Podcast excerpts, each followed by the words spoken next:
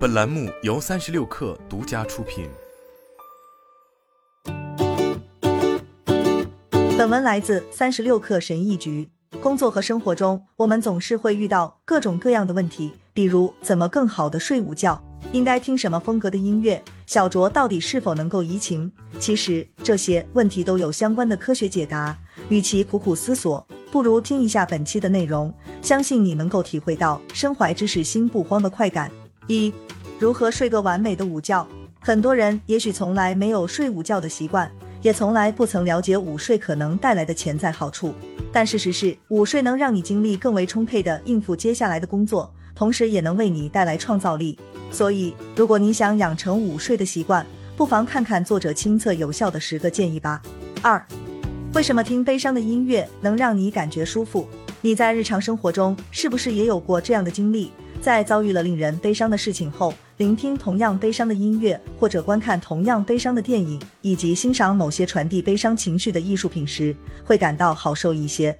放心吧，你不是唯一一个有这种体验的人。而你聆听悲伤音乐或者观看悲伤电影的过程，其实正是自我治疗的过程。三、科学研究：七小时睡眠是一个危险的临界值。科罗拉多大学博尔德分校的研究人员发现，睡眠不足七小时会影响整体生理健康，增加中风和心脏病风险。对于大多数成年人来说，七小时是一个危险的临界值。四、适量喝酒对健康有益。醒醒吧，不存在的。不知从何时起，适量饮酒有助于健康这类的说法登堂入室，为大众所接受。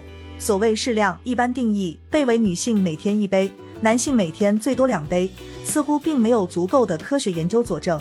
事实上，即使少量的酒精也会对你的健康带来危害，所以酒这个东西还是不碰为妙。五、为什么慢性疾病患者容易轻信骗人的饮食建议？如果你患上某种疾病后，通过医学治疗方案仍然未能改善病情，或者没有达到你预期效果的话，你是否会开始考虑偏方治疗方式？在病情完全治愈前，又是否会踏上持续寻找各种偏方的道路？六、科学研究：人一天真的需要喝够八瓶水吗？一天八杯水被很多人奉为金科玉律，可这话到底有没有科学依据？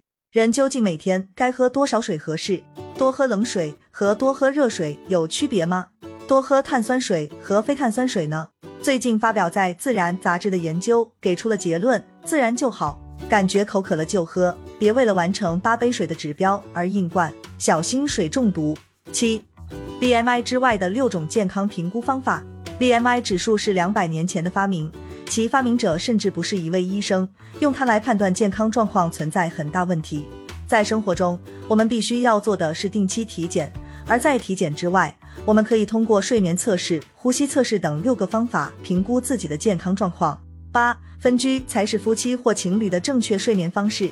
长期以来，人们普遍认为夫妻或者情侣晚上睡在同一张床上才是符合常理的。但是研究发现，夫妻或情侣之间分开睡觉可能会更加有益于睡眠。分开睡并不意味关系的恶化，反而可能会使关系更加牢固。九，意志力这种东西在大脑中究竟是什么样子的？人与人之间的自律程度为什么有如此大的差别？研究表明，人们经常根据他人的成就来判断自己的才能，这对自信其实是一个很大的伤害。除了良好的精神状态外，思维方式的不同也是预测意志力强大与否的标志。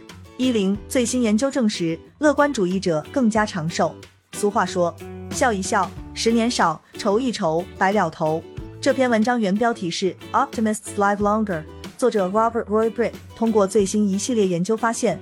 进一步证实了乐观主义与健康和长寿之间的正相关关系。